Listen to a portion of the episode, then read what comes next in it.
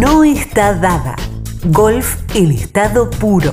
Noticias, podcast y todas las curiosidades del mundo que nos apasiona. Encontrarnos en redes como No Está Dada o en nuestra página web www.noestadada.com. El lugar para los fanáticos del golf. ¿Cómo andas, Andrés? Fede, ¿cómo estás? ¿Todo bien? ¿Y vos? Bien, bien. ¿Se escucha bien ahí? Yo te escucho perfecto. Buenísimo. Bueno, ahí. Bueno, Andrés, qué quilombo que nos, armó Bryson, ¿no? Digamos.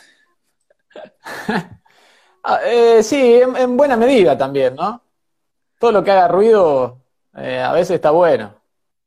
sí, Eh, cual. ahora también hay que, hay que saber administrar un poco qué es lo que va generando todo esto, porque de hecho ya ayer mismo un montón de alumnos han- te empiezan a mandar preguntas que vos decís, algunos la están entendiendo y otros están yendo por un camino un poco, un poco equivocado, pero da para hablar y todo lo que sea eh, posibilidad de intercambio siempre va a enriquecer a, a los dos que lo estén haciendo. Entonces, cuando un alumno te tira una pregunta que te da pie para poder hablar de algo, es- esa oportunidad es, es buenísima aprovecharla.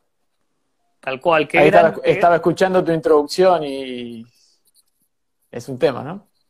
Y es un gran disparador de preguntas, hasta hacia dónde va el deporte, ¿no? En sí, ayer hablaba con una persona que me decía que en todos los otros deportes, de la, evolución de, no solo de la estrategia, sino de, todo lo que es el físico, eh, ya, se plasma a, nivel mundial. Y bueno, Andrés, ¿te la veías venir a este fenómeno Bryson? Porque muchos lo decían, no va a ganar nunca un Major con ese, con ese juego eh, yendo de rough en rough no se puede ganar y, hasta muchos eh, querían, la verdad que iban a disfrutar que, que la cancha del US Open lo, haga añicos a Bryson, digamos, ¿no? Sí, viste que como todos los, los ídolos o los que empiezan a romper un poquito el molde empiezan a generar fanatismo por, por amor o por odio, ¿no? Así que sin duda que estaba el que, que estaba esperando a cada 80 y que digan, viste, que no se puede jugar de esa manera. Y seguramente hay, hay miles que se han puesto muy contentos. Eh, vos sabés que mi candidato era Luis, yo lo puse en el, en el ranking de no está dada, eh, que es mi jugador preferido hace un montón de años, pero la verdad que hubiese apostado más para, para ese tipo de jugador. Ahora, eh, también tiene cierta lógica lo que pasó con Bryson. Si vos decís, me lo esperaba con el diario el lunes, viendo cómo jugó, digo, sí, era totalmente lógico lo que hizo. Ahora, Mickelson también ha andado por cualquier lado eh, y, y no ha ganado o este o cualquier otro US Open, y como es un montón de otros jugadores, o sea que no es simplemente la tiró lejos y fue para cualquier lado. Creo que hay bastante para analizar de lo que hizo. eh, y que fueron varias de las preguntas que podrían hecho los, los alumnos ayer, más que nada. Totalmente. Acá, Andrés, tengo anotado varias cosas, ¿no? De, de Deschambault. A ver. 27 años, 27 años, 108 kilos, Sí. aumentó más de 20 kilos después de la cuarentena, pero anoté como varios, varios Eso le pasó a muchos en la cuarentena también, ¿eh? que- le pasó mucho, Está- tal cual. Están aumentando de kilos. Pero eh, anoté como varias palabras claves que me parece que lo describen mucho más allá de su potencia, ¿no? Que parece que es un tipo estudioso, hábil, inteligente, con mucha lectura, análisis, un gran laburo. Se lo vio el sábado a la Sí. noche, prendió las luces en Winfoot, tratando de, de- de conseguir esa sensación del codo extendido eh, izquierdo. Eh, tiene toque, tiene carácter. eh, ¿Qué, qué más le ves vos a Bryson? Como, como que llega para romper eh, para romper todo. yo creo, yo creo que muchas de las cosas que vos bien destacás ahí, creo que la tienen, la tiene la mayoría porque si no, no se llega a ese nivel. Digamos, Bryson no nació de un repollo la semana pasada. Bryson viene siendo elite desde su etapa junior eh, amateur en Estados Unidos. De hecho, es uno de los tres que en la historia ha ganado la- las tres partes de, tanto el US Open, el campeonato de la NCAA y ahora el US Open. Digamos, viene siendo un gran jugador desde, desde su carrera amateur y viene, creo que yo te agregaría uno de los de las características más importantes con esa rebeldía, entre comillas, de cuestionar el sistema, pero en, el, en el bien uso de- de ese cuestionamiento. Es decir, los paradigmas que hay, la tradición de la enseñanza. eh, a ver, está bien, es, eficiente o no, lo estudio, lo analizo, encuentro mi propio sistema, que fue lo que él hizo, hasta cambió la manera de, armar su set de hierros, por ejemplo.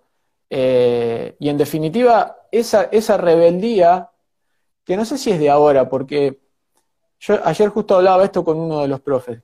Si vos pensás, qué sé yo, Hogan, ¿qué hizo Hogan? Construyó un swing en función de su... Y desde ahí para atrás también seguro que podemos que viene hasta hemos tenido alguno rompió el molde dentro de una década. Lo rompió por, por técnica, lo rompió por físico, lo rompió por manera de jugar.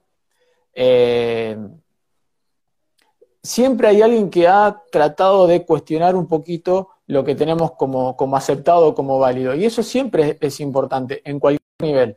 Porque en definitiva hace que incluso vos diciendo, sí, lo que estaba está bien, lo pusiste de alguna manera a prueba, te hizo pensar sobre eso y o, lo fortaleces o le encontrás la vuelta para ir hacia un pasito un poquito más eficiente, que en definitiva es la evolución del deporte, de cualquier deporte, obviamente, ¿no? Así que yo le agregaría esa rebeldía en, el, en la buena cantidad que él tiene. Sí, sí. Bueno, y abrimos un poco el juego a, todos los que nos están mirando.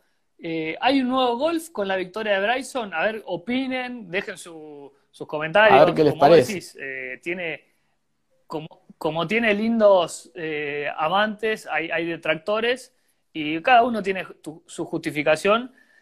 Y, viste la famosa frase de, de Arnold Palmer que es swing your swing. La verdad que vos mirás también otros jóvenes como Víctor Hovland, eh, Matthew Wolf, que estuvo prendidísimo. Después me vas a contar un poquito qué es lo que pasa con, con Wolf. Nosotros subimos una encuesta bastante entretenida de si con ese, el, día sábado a la noche, si con ese swing, ese swing resistía bajo presión. Después me vas a dar tu análisis. Pero, a ver, eh, como el swing your swing es como una nueva modalidad de enseñanza, decir, el jugador tiene, tiene esta, fortaleza, no le vamos a cambiar todo el swing, sino laburar sobre lo que tiene. Claro, en, definitiva, a ver, nosotros, por ejemplo, desde, desde la academia, la metodología que venimos trabajando hace bastantes años, siempre, siempre pensamos en esto, ¿no? Hay lo que nosotros llamamos mi golf, es decir, hay un golf para cada persona. Yo hace poco, hace una semana, había escrito cuando, cuando Dustin la rompió y parecía que jugaba realmente otra cosa, y esa expresión que dicen de que juegan otro golf. Eh, en definitiva, cada uno juega un golf distinto. Eh, el problema está cuando aparecen estos que, rompen un poquito el modelo y viene un pelotón atrás tratando de copiarlo. Esas personas empiezan a limitarse, porque en definitiva lo que le está funcionando a Bryson o lo que le está funcionando a Matthew Wolf o lo que le está funcionando a cualquiera de los otros, no necesariamente le tiene que funcionar a todo el resto, porque eso está basado en capacidades y en necesidades que cada uno tiene. Es decir, Bryson se metió en su laboratorio con Chris Como y con todo su equipo, y en función de lo que él necesitaba y de las capacidades que tenía, dijeron, bueno, para llegar a este lugar tenemos que hacer determinados cambios, subió de peso, la parte técnica, o sea, todo lo que él hizo, pero tenía un horizonte definido. Si alguien viene atrás y empieza a copiar esto por copiarlo, en definitiva va a estar perdiendo tiempo y va a estar retrocediendo, porque no va a tener seguramente lo que tenía Bryson, ese cimiento sobre el cual Bryson construyó todo lo que ahora vemos.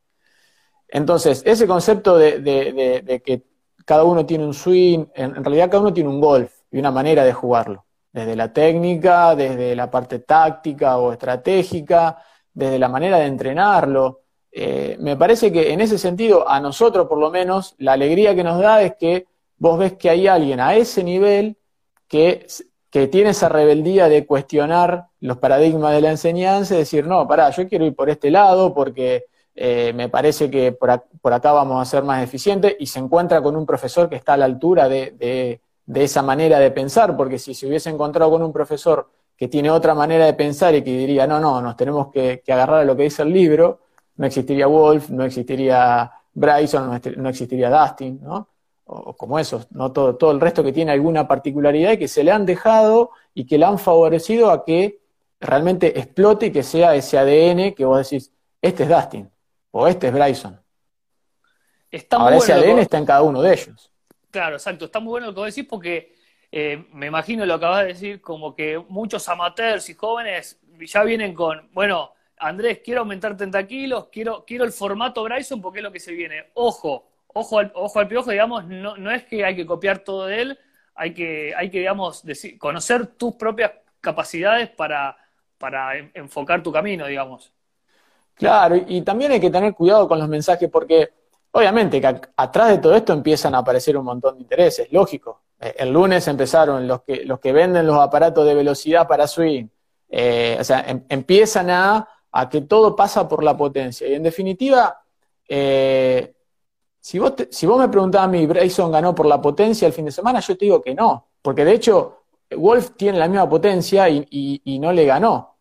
Pero a la vez, vos fíjate cómo se empiezan a abrir caminos sobre un, mismo análisis. Yo ayer veía, volvieron a subir muchos profesores y empresas de Estados Unidos, es ese cuadro de distribución de, cuánto dinero ganan según la cantidad de yardas que pegan de promedio con su driver, que me imagino que lo has visto, ¿no? Y la gran mayoría de, de toda la torta de dinero que se reparte en el tour está entre las 300 yardas y las 320, 330, ¿no?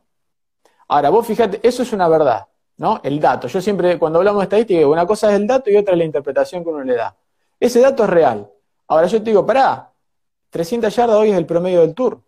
Entonces vos me estás metiendo en ese, en ese paquete de jugadores prácticamente a la mitad de todos los jugadores del tour. Entonces es lógico que ahí va a estar todo el dinero. ¿sí? Y, te doy otro ejemplo.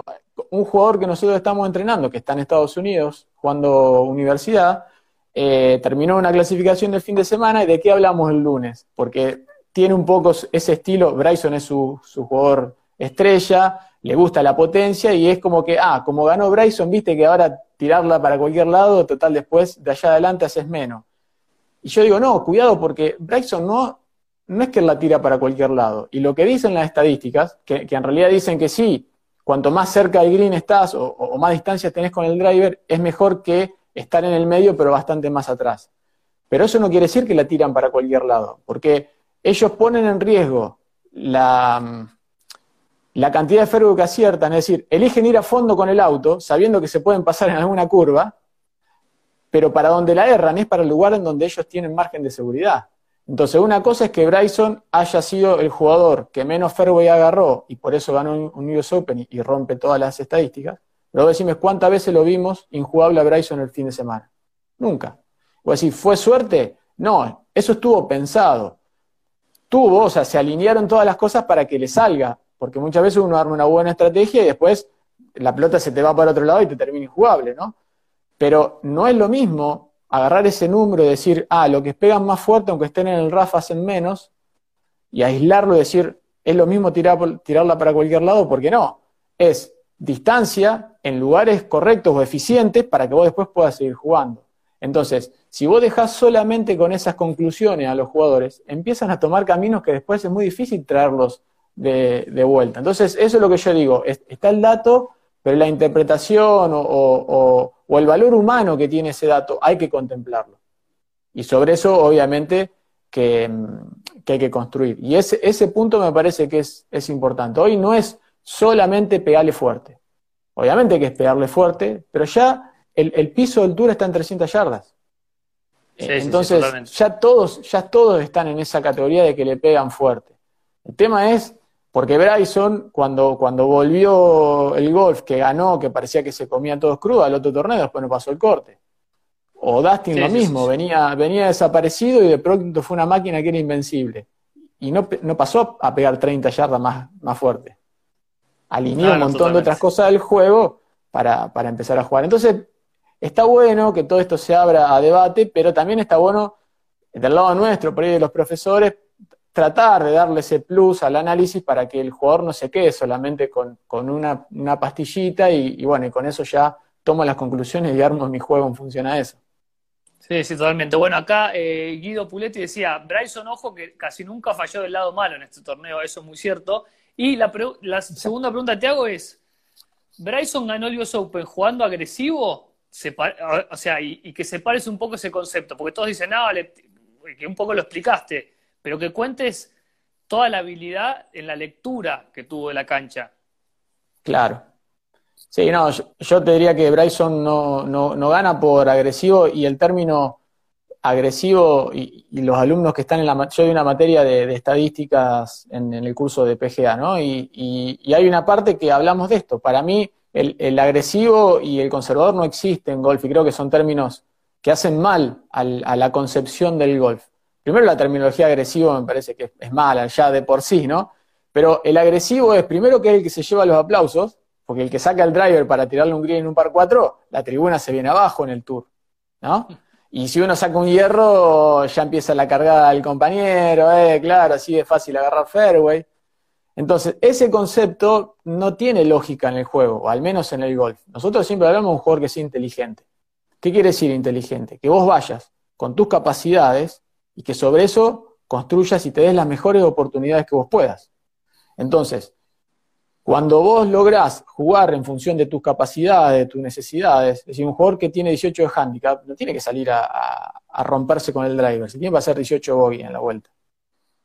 Eh, y como eso podemos tomar un montón de ejemplos. Entonces, Bryson en este sentido fue inteligente. Él, vio que en esta cancha si la, eh, si la exigía con la distancia, lo que sería la atacaba, eh, él se iba a dar mejores chances que todo el resto porque iba a jugar de bastante más adelante pero eligió los lugares sobre los cuales, si la pelota no le salía exacta como él quería, igual iba a dejar un tiro para poder jugar después.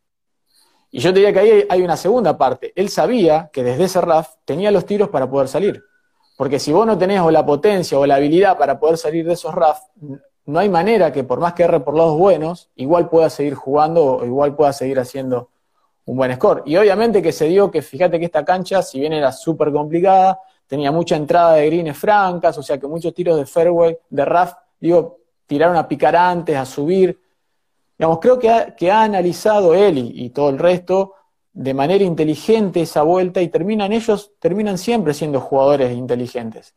El agresivo, ese concepto entre los amateurs, que, es el que le tira a fondo todo y que va contra los obstáculos, para nosotros es un jugador que no es eficiente, no, no es inteligente en la vuelta. Vos tenés que saber cuál es tu, mejor herramienta en, la bolsa. uno en la bolsa no lleva palos, uno en la bolsa lleva los tiros que sabés hacer con esos palos. Entonces, si no te sale el fade, ¿y para qué no quieras pegar un fade en un, en de salida? O sea, juega con tu efecto. Y como eso, un montón de cosas. Si no te sale el, el globito con el 60, jugale al costado del bunker y de ahí hacer dos pads. Y así empezás a construir y empezás a ahorrar un montón de golpes solo por pensar distinto tu juego. Eh, nosotros lo cargamos muchas veces a los jugadores y de hecho tenemos un curso que es eso, es mejorar tu golf sin usar tu swing. Porque, porque va más allá del swing o va más allá de la ejecución fina que vos hagas de, del tiro. Así que yo creo que Bryson fue sumamente inteligente, como él también lo fue Matthew Wolf y, lo fue Tyson, digamos, fueron todos los que le entendieron cómo jugar primero esos greens, ¿viste lo que eran los greens? Eran, eran tremendos. Eh, y después jugar esos tiros de recuperación y, obviamente después se te tienen que dar las cosas, porque uno desde, desde la estrategia, que es todo lo que vos pensás antes de la vuelta, uno la puede, la puede hacer perfecto, es decir, la estrategia se puede planificar perfecto. Ahora después está lo que, lo que se llamaría táctica en cualquier deporte colectivo, que decir, bueno, te echan dos jugadores en los primeros 10 minutos el técnico cambia, cambia la táctica de juego para ese día. Y vos también, vos por ahí pensás que salía a jugar la vuelta de una manera, te cambió el viento, llovió la noche anterior o lo que sea y te hace, te hace hacer ciertos ajustes. Ahora, eh, cuando, cuando la piensan la vuelta, estos grandes jugadores y, sus equipos de trabajo la piensan con una, con una inteligencia que están a ese nivel. No, no, no tiran por tirar para cualquier lado. Así que los aplausos a veces hay que dárselo a eso, no a, agarrar un driver en un par 4. Y más allá de la táctica y estrategia, ¿dónde pondrías el hecho de lo que le pasó a, Harry Singlis de perder la pelota en el hoyo 1 y te con doble bogey? ¿Dónde pondrías el score en los primeros 3-4 hoyos que te va marcando la vuelta y que, bueno, que tal vez a Matthew Wolf también le, empezó a marcar la vuelta y después nos metemos en, Wolf para que analices un poco? Eh, yo creo que, que el saber interpretar los, momentos no solo está en los matches. Uno dice, eh, y esto tiene un poco la particularidad del golf, que vos a veces no vas con un rival directo, entonces te cuesta enfocarte en el juego por golpes, eh, cuándo es el momento de, sí un poquito más, cuándo es el momento del medio del green, ¿no? Cuándo cambio lo que tenía pensado.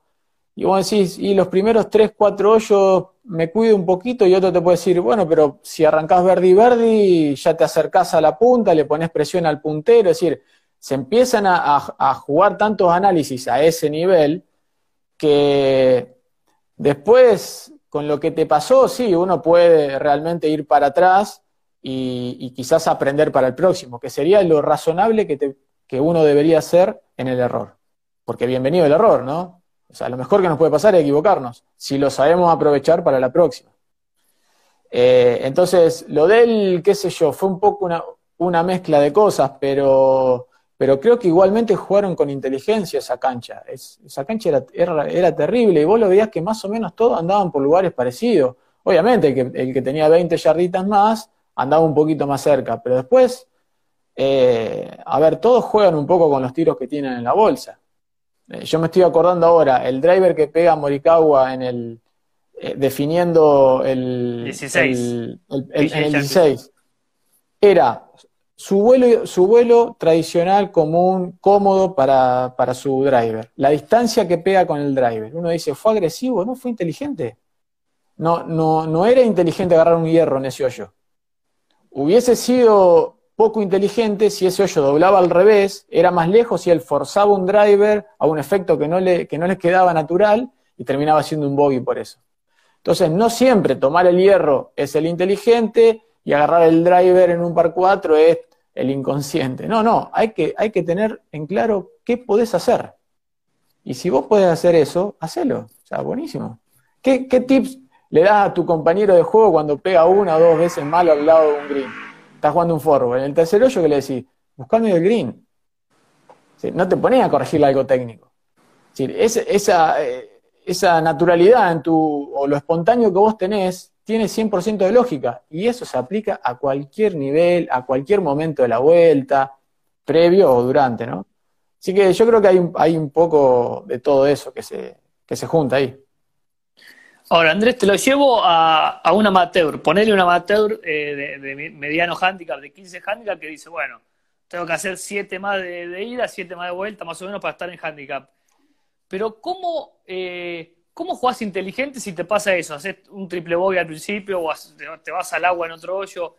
Eh, a ver, es difícil, o sea, uno sale con una estrategia, pero la cancha misma te hace ir recalculando constantemente. Eh, ¿Para el amateur es más difícil de aplicar que para el profesional o es igual?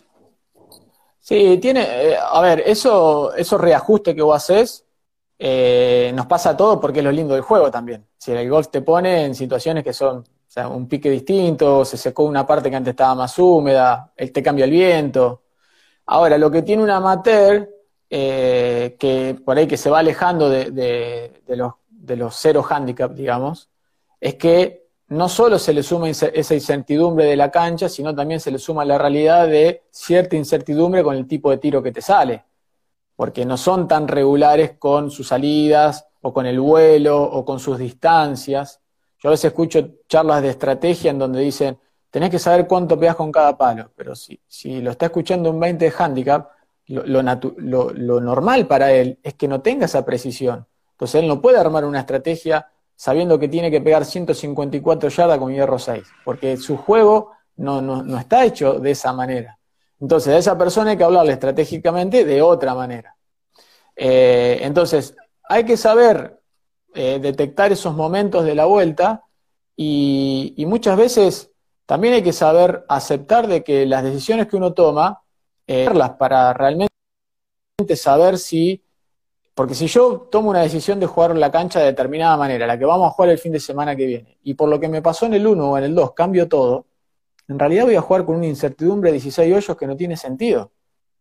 Fíjate que Bryson, eh, definiendo ya con el torneo casi resuelto, eh, Ale o, Matías que estaban comentando, Juani, estaban como esperando, uh, va, va, a volver a pegar con el driver. Y él jugó con la estrategia que tenía, o sea, independientemente del momento, porque sabía que era lo más inteligente que podía hacer. Y yo creo que un amateur es lo mismo. Si la tiró fuera en el 1 con el driver, o, si jugó mal approach en el 1 o en el 2, hay que tener la paciencia porque hay que saber que eso está dentro de lo normal, de lo que nos puede pasar. Entonces, una papa, un filazo, un mal tiro, está, está dentro de lo normal. Y vos decís, bueno, un jugador de 7 handicap, un jugador de 15, eh, hay, un muy buen ejercicio que nosotros siempre le decimos a los jugadores, trata de pensar tu vuelta ideal, pero no me piense un 65 gross. Pensame un par, un par de cancha con tu handicap. ¿Dónde meterías los 83 golpes que tenés para hacer? Pensá, pensá. Hacé de cuenta, viste como los videojuegos que tenés los lugarcitos para pasar que son más puntos. Hacé de cuenta que vos tenés esa chance de poder andar por todos los lugares de la cancha que vos quieras, del 1 al 18. Yo estoy seguro, y lo podemos preguntar ahí, no todo lo tienen tan definido, incluso en la cancha que juegan todos los días. Porque uno se para y medio que tira y en función de donde te queda vuelve a jugar. Sí, a ver, ¿tenés en claro cuál es el mejor lugar en el 1? Tu salida. ¿Tenés en claro cuál es tu mejor lugar en el segundo tiro del 1? La salida del 2, el green del 3, digamos. ¿Tenés en claro dónde metés los 83 golpes? Bueno, salgamos a ver si lo podemos hacer. Y ahí vas empezando a ajustar. Y ahí le encontrás la manera de jugar esa cancha, por ejemplo. A esa cancha con tu golf, que puede ser distinta a la de tu compañero que tenga el mismo handicap, porque no necesariamente es por cantidad de golpes, sino por cómo uno eh, tiene herramientas para hacerlos a esos golpes. Así que es súper interesante eso, hablarlo con los, con los jugadores, ya te digo, de cualquier nivel, de cualquier nivel. Lo que hay que reconocer es que a medida que uno juega mejor, tiene varias situaciones que ya están resueltas.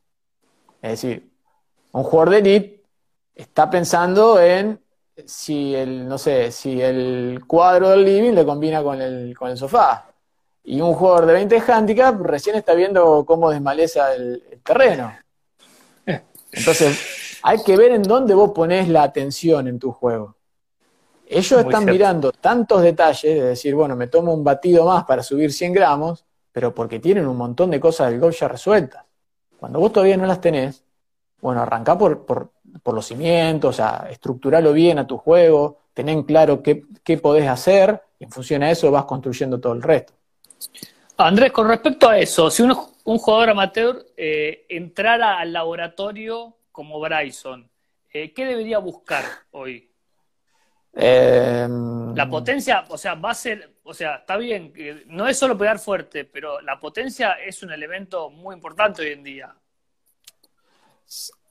Sí, no, a ver, eh, yo escuchaba la nota que, o lo que comentaba, por ejemplo, el Caddy de, el ex Caddy de Mickelson, que estaba de comentarista, que está de comentarista y decía, por favor, hagan que los chicos la tiren lejos, la tiren lejos. Y vos escuché un montón de profesores que te dicen que la chicos la tiran lejos, la tiran lejos. Me cuesta creer que haya un profe hoy que diga que, que no la tiren lejos, o que esté haciéndoles perder distancia a propósito. Creo que hoy la distancia ya viene innata con los chicos, tienen otro cuerpo, juegan con otros palos. Yo me acuerdo, y, tampoco tengo 100 años, o sea, cuando yo arranqué los palos junior pesaban lo que pesa mi heladera ahora.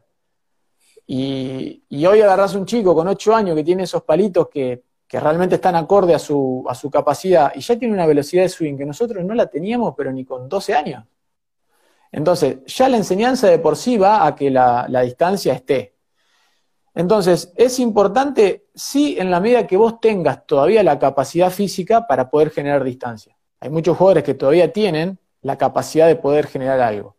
Ahora, si me está escuchando un, jugador acá, que técnicamente está bastante bien, que juega al golf hace mucho tiempo y que no pega más que 210 yardas, si yo le digo, vamos a más distancia, vamos a más distancia, vamos a más distancia, voy a romper su virtud, que es pegar siempre 210 y estar en el medio, y lo voy a estar desviando de dónde estaba su, su, punto de atención. Ese jugador no va a ganar golpes por tratar de pegar 220. Va a pegar 210 en el 1, va a pegar 180 con la madera 3, le van a faltar 30 yardas para llegar al green en un par 4, y el score de él va a estar a partir de ese momento. Porque a partir de ese tercer tiro vos podés terminar haciendo un par o un doble bogey.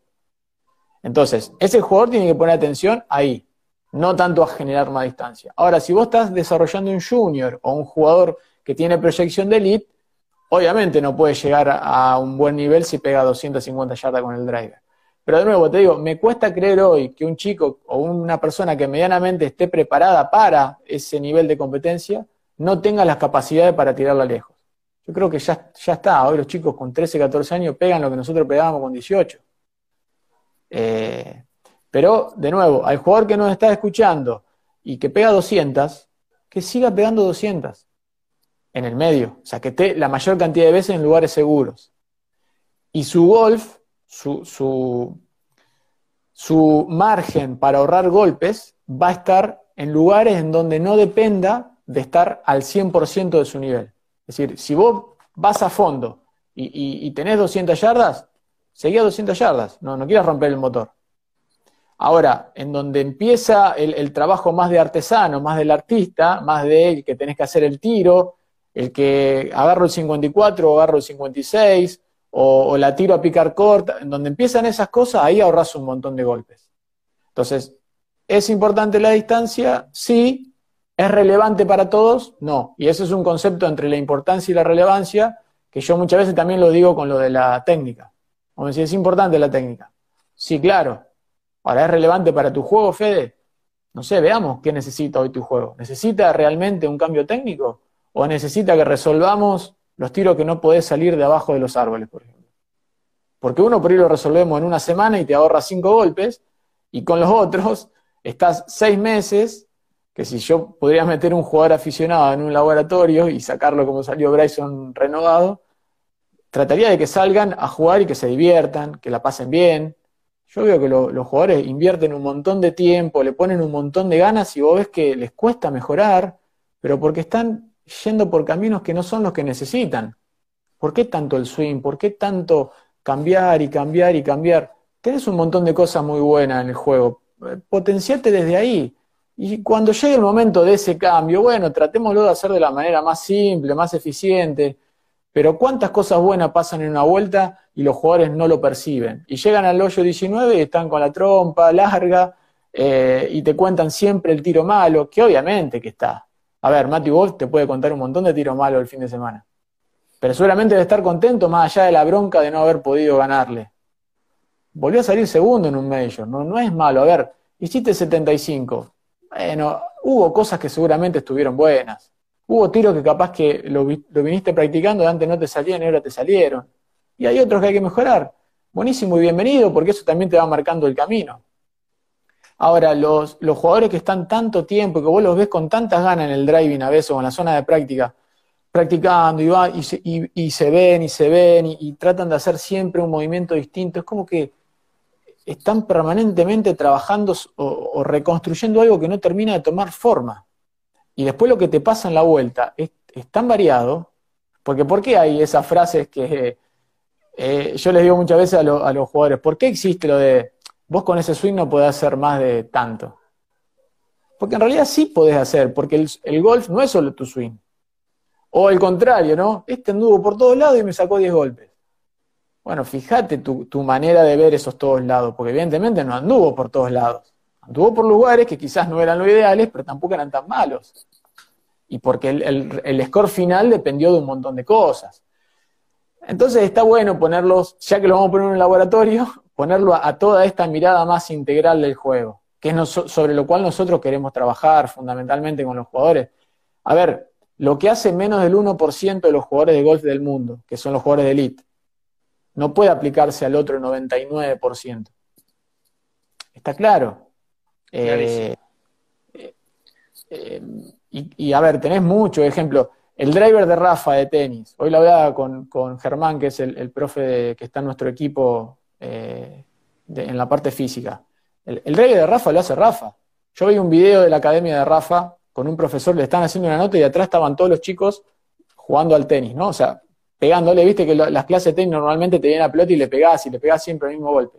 Y estaban pegando drive, los que estaban ahí atrás. Ninguno hacía el drive de Rafa. Y estaban en la academia de Rafa. Porque claro, Rafa no le puede decir que hagan lo que a él le dio resultado. Porque eh, Rafa es Rafa no sabe si a todo el resto le va a dar resultado, o no todos van a ser el, revés de Federer, y así, así todo. Lo que pasa es que hay deportes que eso parece como más razonable, y en golf parece como que todo lo podríamos llegar a hacer. Y, mi vecino tiene cincuenta y pico de años y, juega al fútbol, porque lo veo que sale a jugar al fútbol. Imagínate si yo le muestro cómo corre un número 5 de, la Premier League, por ejemplo. Le digo, nos tenemos que mover de esa manera. No a decir, pará, tengo 50 años, tengo la rodilla media rota. O sea, no se me ocurriría a mí como profesor decirle eso. Ahora, ¿cuántas veces los profesores le hablan a, quien no saben quién está escuchando? Porque uno como profesor nosotros hablamos y no sabemos quién te escucha, Messi te está escuchando una persona de 50 años, 60, y, y vos le estás diciendo distancia, distancia, distancia, distancia, o cambiar el swing, o, o achatar la vara, o... Hay que tener cuidado eh, con esos mensajes.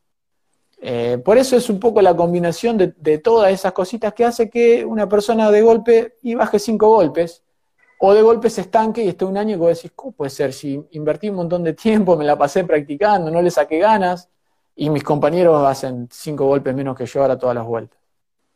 Sí, te iba a preguntar eso, porque es una gran verdad que la mayoría de los golfistas casi siempre estamos frustrados y vemos más el vaso medio, medio vacío que medio lleno. Y te quería preguntar sobre esto. Eh, si tuvieras que definir en porcentajes de un jugador, del 100% de un jugador, ¿cuánto, a ver, cuánto eh, significa la táctica, cuánto significa la estrategia, cuánto significa la técnica y cuánto lo físico?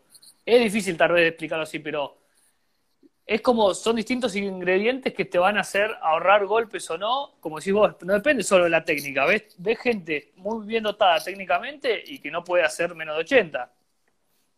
No, incluso después tenés estos casos en donde vos decís, ¿y cuál es la técnica ideal? Si vos te muestran una foto del 1, 2 y 3 del US Open, de Jambó, Wolf y Ustaisen, y decís, ¿cuál es la técnica? Eh, entonces, sí, hay cuestiones más biomecánicas, decís, te van a dar más eficiencia que otras. Ahora, hay que ver también qué capacidad tenés vos eh, de poder ejecutar determinadas cosas, ¿no? El hecho también de que hay, algunas cosas eh, no te salgan, no quiere decir que dejes de buscarlas. Porque si no, es como que no querés mejorar. Yo no digo, si esto no te sale, bueno, listo, lo, olvídate, sacalo de la bolsa, no lo usamos nunca más. No. Cuando vayas a jugar mañana, trata de no dejarte esos tiros que todavía no te salen. Cuando llegue el lunes y nos pongamos a practicar, vamos a practicar en eso. Entonces, eso te va a dar evolución. Entonces, ¿yo con qué voy a ir a jugar? Con mis mejores herramientas, con mis mejores tiros. Y ojalá esté la mayor cantidad de veces posible en esos lugares. Ahora, eh, ¿qué porcentaje de cada área del juego, de la mente y del cuerpo, eh, es, la combinación justa, eso depende un poco de cada jugador y de cada nivel también, podríamos decirlo. Ahora, cuestiones físicas, si, si vos te cansás, por ejemplo, jugando una vuelta de golf, si llegás al hoyo 13, 14, te duele la espalda, te duelen los codos, ahí hay algo del cuerpo que te está interfiriendo. Y quizás lo mejorás con una pequeña caminata diaria, saber eh, qué ejercicio podés hacer en el T del 15 si te empezás a sentir medio acalambrado las piernas, por ejemplo. Yo siempre cuento una anécdota y es real. Un jugador que, que, venía entrenando con nosotros, que venía mejorando un montón, su score no cambiaba. Y de golpe los siguientes dos o tres meses empezó a bajar de dos o tres golpes por vuelta. ¿Y sabés lo que había hecho? Había comprado un carrito eléctrico. En vez de usar el carro de empuje. Y vos decís, ¿cómo se me pasó eso? Y bueno, está bien, porque hay tantas cosas en, el medio, pero esa, esa, persona se cansaba, se cansó un poco menos, al no cansarse la cabeza también trabaja un poco mejor, pudo, pudo eh, terminar mejor las vueltas y bueno, obviamente ahí te empieza a jugar la integralidad. Entonces hay parte de la cabeza también, porque si vos te enojás y eso te saca de juego toda una vuelta, eh, hay algo que vos podés hacer para que esa cabeza gestione esas emociones que te pasan y no necesariamente un jugador de elite necesita un psicólogo. Un tip, un, un, concepto para que vos puedas gestionar, que se, llama así, ¿no? La gestión de las emociones, porque no es controlar, es gestionar. Te pasa un enojo, o, te pinchás la vuelta, viste que a veces medio que te aburrís, dos hoyos que fueron más o menos, tus compañeros la vienen pateando, y vos decís, viste, te pinchás un poco, bueno, ¿cómo salís de eso? ¿Cómo te volvés a motivar? O si le pones todas las ganas una vuelta y los primeros tres hoyos son muy malos. Bueno, ¿qué, objetivos encontrás para los otros, 10, los otros 15 hoyos jugarlo motivado, ¿no? Entonces, pequeños tips que hacen al, área mental para que también te den un plus. Y después está la parte del juego que sí, obviamente hay un poco de estrategia, es decir, ¿cómo puedo jugar con lo que tengo? ¿Cómo, cómo puedo jugar con lo que tengo? Es decir, yo tengo este, estos tipos de tiros, perfecto, ¿cómo lo meto en esta cancha? ¿Cuáles son los hoyos que me van a complicar? Porque este hoyo dobla para un lado que a mí no me sale, me queda una distancia entre palos para un par 3, me, arriesgo con una madera 3 o juego un hierro a dejarla corta. Hay dos, tres hoyos, cuatro, cinco, depende de la cancha que siempre te ponen como, eh, viste, como si estaría a propósito diseñado para, para complicarte la vida. Bueno, a eso ponerle un poquito más de atención y decir, ¿cómo lo vas a jugar? Pensalo de antemano y probalo. Si es tu cancha todos los días, lo vas a poder seguir probando varias veces. Y si no, esa vez del torneo, al menos lo intentaste jugar de una manera definida. Después habrá salido bien o habrá salido mal. Eh, y después hay otra, hay otra manera también que tenés de mejorar la parte del juego, que es eh, entender qué tipos de tiros se necesitan en cada momento. Y eso va en función un poco de tu capacidad, de tus necesidades y del score que vos podés hacer. Porque si vos tenés bogies para hacer, y estás en un lugar medio complicado atrás de un bunker, no, la juegues justita la bandera.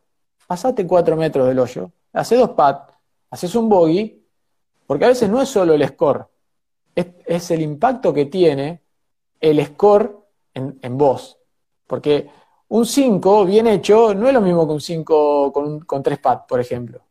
O, hacer un triple bogey en el 3, ¿qué sentido tenía? Si la podías haber jugado en medio del green y hacías un bogey. No se definía la vuelta en, ese momento.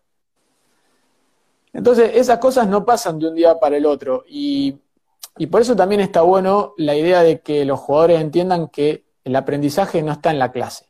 No está en esa horita de semana que vos estás con el profesor. Acá es, está, vos estás en un proceso. Hay que entender que es un proceso en donde vos tenés que estar permanentemente pensando sobre en dónde le sacás un, golpe a, lo que vos venís haciendo. ¿A dónde ahorro un golpe? Y bueno, no me tomo dos cafés antes de salir a jugar y no como nada en 18 hoyos. ¿No? Me llevo algo para comer durante la vuelta, tengo un poquito más de energía. Eh, me enojo, me enojo, me enojo. A ver, ¿cómo puedo gestionar esa emoción? Eh, me pasa que me caigo atrás de un bunker y me bloqueo mentalmente y no puedo hacer ese tiro. Bueno, en la semana lo vamos a practicar. Es decir, estar atento a lo que te está pasando, estar en el presente, es decir, estar en tu realidad. Y sobre esa, tratar de mejorarlo. Yo creo que siempre que uno busque su mejor versión, va a ir por buen camino. Ahora, mi mejor, mi mejor versión no es, si vos a mí me das hoy el poder de Bryson, primero se me salen los brazos del cuerpo y después voy a andar por cualquier lado en la cancha. Entonces, cada uno necesita distintas cosas. Entonces, es buscar tu mejor versión. Eso me parece que tiene que ser lo más, lo más motivante para los, para los jugadores. Y entender esto, ¿no? Del, del proceso. Hay mucho. Vos pensás que hay. Eh, en la parte técnica hay, cuestiones que son de base, ¿no? ¿Qué sé yo? Como en el tenis puede ser el saque, que es siempre igual, es rutinario. Un driver para el golfista puede ser rutinario. Ahora, después hay técnicas que ya están más aplicadas a la situación del juego. ¿no? Eh, eh, no sé, en el, en el volei te están por bloquear, vos sabés hacer un toque por el costado y salís de ahí. El golfista sabe pegar un tiro recto y alto, pero llega un momento que tiene que pegar una pelota baja con un efecto. Entonces, eso también va a haber que practicarlo en algún momento. ¿Y qué es baja para vos? Bueno, baja para vos quizás es a la mitad de la altura que podías, y otra la puedes sacar al ras del piso. Cada uno tiene distintas habilidades y necesidades.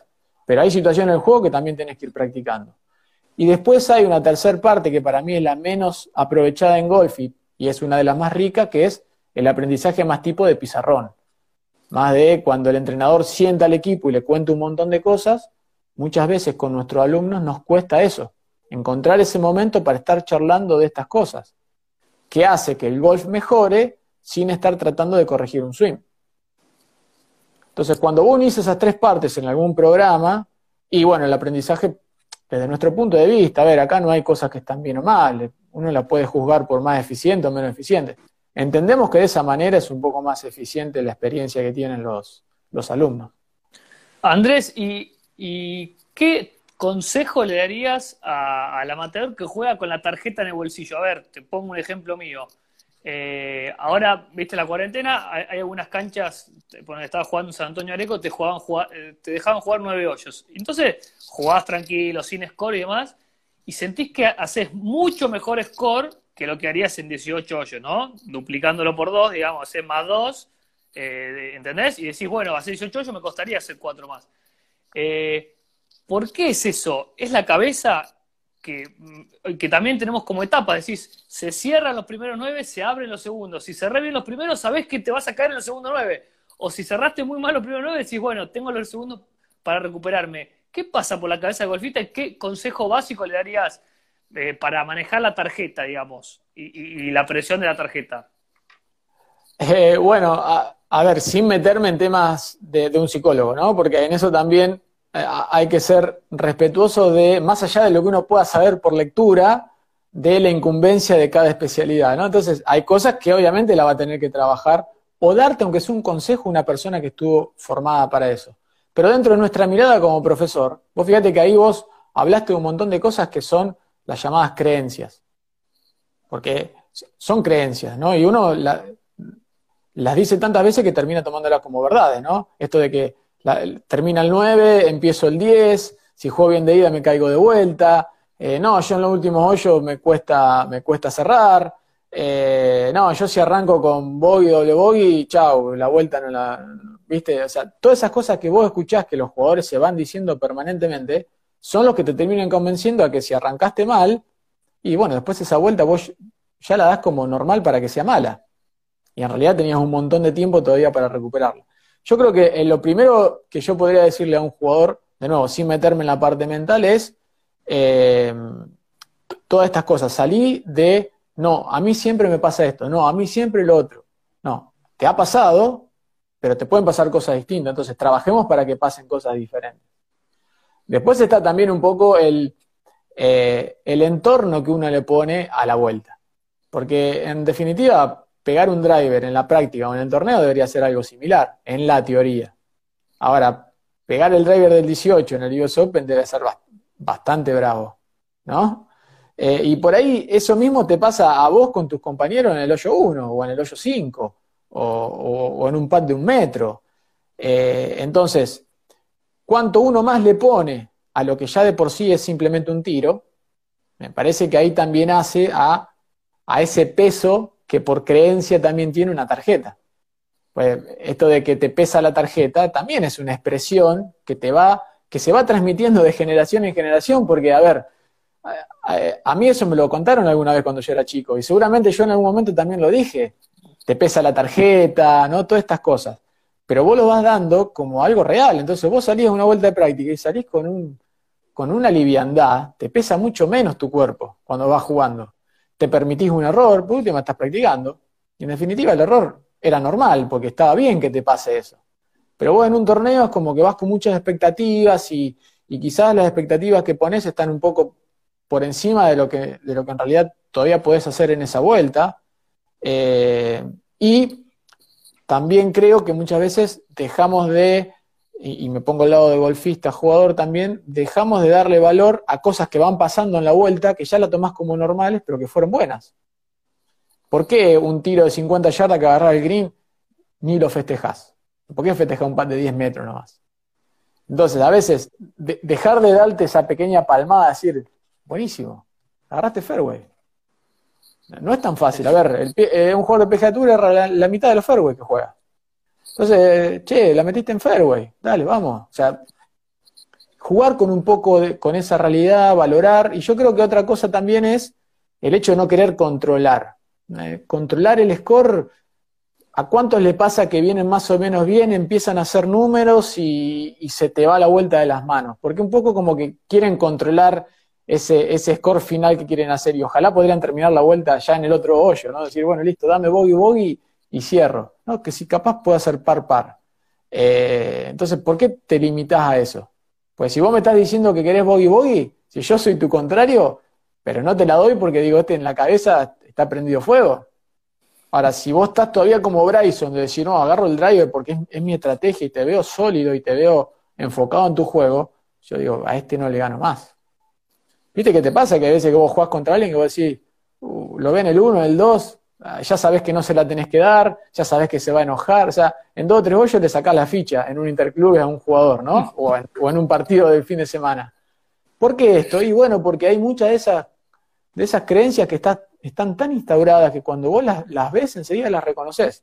Ahora, cuando te pasan a vos te cuestan un poco más eh, reconocerlas. Pero yo creo que los jugadores tienen que jugar con su, y vuelvo a estos conceptos porque para mí son fundamentales sus capacidades, las necesidades que tienen de su juego, eh, afianzarse en sus fortalezas y tratar de exponer lo menos posible sus debilidades.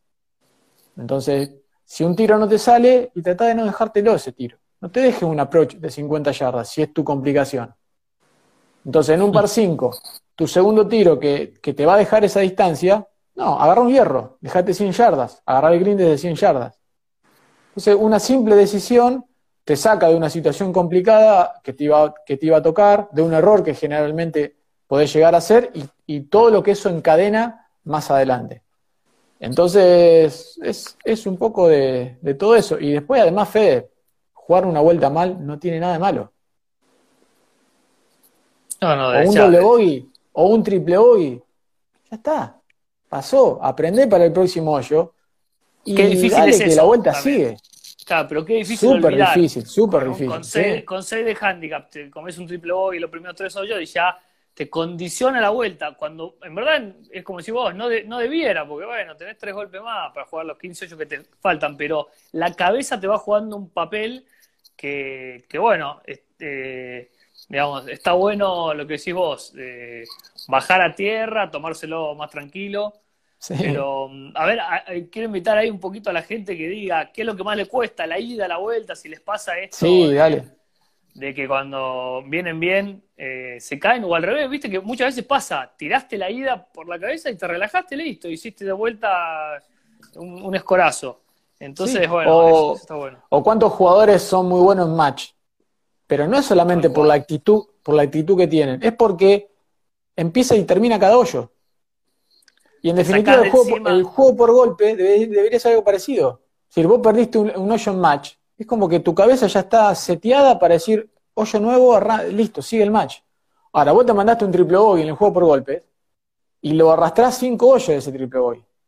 Entonces tu misma Totalmente. cabeza en distintas situaciones de juego funciona diferente. Y en definitiva, hoyo nuevo, tiro nuevo y es tiro a tiro. Eh, Sí, sí, pero lo que decís vos es muy cierto, porque co- con el medal vas muy atado, ¿viste? Vas como, como el caballo, ¿viste? En- ¿Viste? Con el cabresto puesto, digamos. Y, y en, en- jugás un, un forball o jugás un match y sí, bueno, listo. Son 15 minutos de concentración este hoyo. Lo pierdo el hoyo, hago triple bogey y no pasa nada. Pero es verdad que tal, tal, tal vez a, a veces el medal te, te lleva a eso, te lleva a terminar frustrado porque tal vez fueron dos hoyos malos, pero te, te arruinaron la tarjeta, ¿no? Sí, sí. También estamos en un juego en donde el, número es lo que vale. Es decir, gana el que hace menos, eh, un hoyo tiene un score. Entonces, siempre estamos enfocados sobre algún número. Pero bueno, lo importante es saber que uno llega a ese número con, un- con determinadas cosas que uno, que uno hace antes. No es que el, número te cae así del cielo y decís, acá el triple voy me cayó y, y- me lo tengo que, que- que anotar. No, no. Vos construiste ese triple bogey. Seguramente, si le ponías un poquito de ganas u otra, u otra actitud, capaz que era un doble bogey. Y ya era un golpe menos. Y vos decís, era una vuelta estaba perdida. Y llegaste y resulta que todos habían jugado mal y te ganaron con 75 y vos hiciste 76. Y ahí te lamentás lo que fue para atrás. Entonces, pasó, pero que sea aprendizaje para la próxima.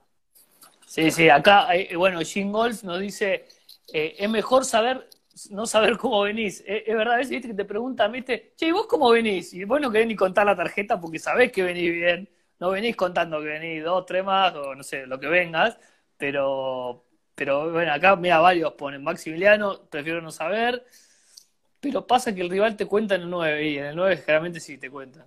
Generalmente pasa eso. O cuando venís bien y el, el compañero te dice, vamos que si haces par par, terminás, no sé, 68. Joder, le metiste 50 kilos, una pesa rusa en la mochila metiste. Eso te liquida. Che, Andrés, bueno, para ir cerrando nos quedan cinco minutos, pero eh, como que déjame un, un panorama, eh, lo que me quedó muy claro, que está buenísimo para todos, es el concepto de mi golf, cada uno juega su golf y tiene que mirarlo de manera integral y no hay fórmulas mágicas para nadie y no, no está bueno ir a copiar a Bryson ni ir a copiar a Wolf sin conocerse a uno mismo, es un poco lo que me llevo yo, espero que más o menos por ahí eh, sea lo que hayas querido transmitir. Y bueno, para ir cerrando, contale un poco a los amateurs eh, también ¿qué, es lo que haces vos, cómo se pueden acercar, eh, si tienen inquietudes, dónde te pueden escribir. Eh, bueno, a ver, lo que vos hablabas de mi golf y que me alegro que haya quedado eso como concepto porque es uno de los ejes sobre los cuales nosotros construimos la, manera que tenemos de enseñar. Básicamente es eso, es entender que, no solamente es el momento de la clase en donde uno puede llegar a aprender, que tratar de hacer algo no es aprenderlo. Muchas veces eh, los jugadores se entrenan o están tratando de hacer algo, pero no están aprendiendo por, por qué, o, no están dándole un saber al, al, juego que tienen, y simplemente que están tratando de repetir algo que hace un compañero, que me dijo el profesor. Eh, aprender de Bryson o de todos estos monstruos que, que, que no hay verdades escritas. Entonces, que tengan esa rebeldía, en el buen sentido de la palabra, decir, a ver, ¿qué me pasa? ¿Qué puedo hacer? ¿Por qué tengo que hacer siempre el mismo tipo de movimiento si no me sale y, se me están escapando golpes por otro lado? Entonces nosotros proponemos esto y estamos en construcción de, todo, una metodología y un servicio que viene de la mano de nuestra aplicación de estadística, que si Dios quiere ya están subidas y esperando aprobación hace unos cuantos días, deberían salir. Eh, eso te da una realidad también, un conocimiento, un autoconocimiento de tu juego que es fundamental para poder tomar decisiones, porque uno si no juega un poco desde la sensación. Y yo digo, estoy jugando mal el green. Veamos los números. ¿no? Entonces también es conocerte, eh, sacarle información a cada tiro que vos pegaste en la cancha, no solo quedarte con que fue malo, fue malo para dónde, te pasa bastante seguido. Eh, y nosotros eh, creo que lo más, lo más valioso que me parece que tenemos como equipo es que siempre estamos buscando eh, fundamentalmente que el alumno aprenda, no que haga algo. Y por eso por ahí, si vos si entran a nuestras redes y, ojalá muchos eh, se metan y, empiecen a leer y comentar lo que hay ahí, tratamos de dar incluso valor también desde lo que publicamos, no, no es tanto no mostramos tantos swings, si entran a nuestro perfil, si vienes a una academia que tiene 10 años, ya, no hay todos los días mostrando swings, comparando el antes, el después, porque en definitiva, ahí, por ahí estás mostrando un momento, un instante. A mí me, interesa que, como equipo podamos enseñar. Estamos, eh, estar comprometido con eso, con, hacerle eh, transformar lo que tiene el jugador en algo superador, en una mejor versión porque eso también es una manera de encarar el estilo de, enseñanza y de aprendizaje. Entonces, eso para nosotros es fundamental, transmitir valor eh, y hacer que la gente se divierta. jugadores frustrados y enojados no es negocio para nadie, yo siempre lo digo. Eh, a ver, están haciendo un deporte en un lugar hermoso como una cancha de golf, no te puede enojar de la manera que a veces te enoja un, doble bogey. A ver, yo también jugué y sigo jugando y a veces también me enoja, pero te tiene que enojar en la justa medida para, para motivarte a, mejorar. La frustración te tiene que motivar a, mejorar, no a dejar de jugar. ¿Cuántos jugadores dicen, no, yo me peleé con el driver, hace seis meses que no lo uso? No, ¿cómo, puede pasar eso? ¿No? Es como decir, no, yo, eh, viste, o sea, tomás esa, esas realidades que después duelen un poco porque vos sabés que, que el alumno, que la gente le, pone mucha gana. Entonces es ayudarlos, es abrirle un poco la, manera de verse adentro de, una vuelta y de, y, y de, visualizarse como si lo pondríamos en un dron y decir, bueno, mira todo tu golf. Por, por, este momento, tener la posibilidad de verte por completo. ¿A dónde le ponemos energía? ¿Te parece que achatar la vara es, es lo relevante ahora? Entonces ahí creo que la gente, si nosotros logramos ese pequeño clic en, en la cabeza de la gente, del jugador, eh, me parece que vamos a generar más aprendizaje. Y si generamos más aprendizajes, tiene mucha más posibilidad de jugar bien al golf. Porque esto no es para la teoría, esto es 100% para la práctica también. Eh, así que si, si, logramos todo eso y obviamente compartir este momento con vos, con, toda la gente que sigue, lo que están haciendo ustedes en nuestra dada, que está buenísimo, que también aprendemos un montón de todo lo que van publicando, la información, saber administrar esa información también es súper importante bueno, se, nos, corta, Andrés querido. Un abrazo. Yo les agradezco. pronto. Dale, ojalá lo podamos repetir cuando sea. Un abrazo.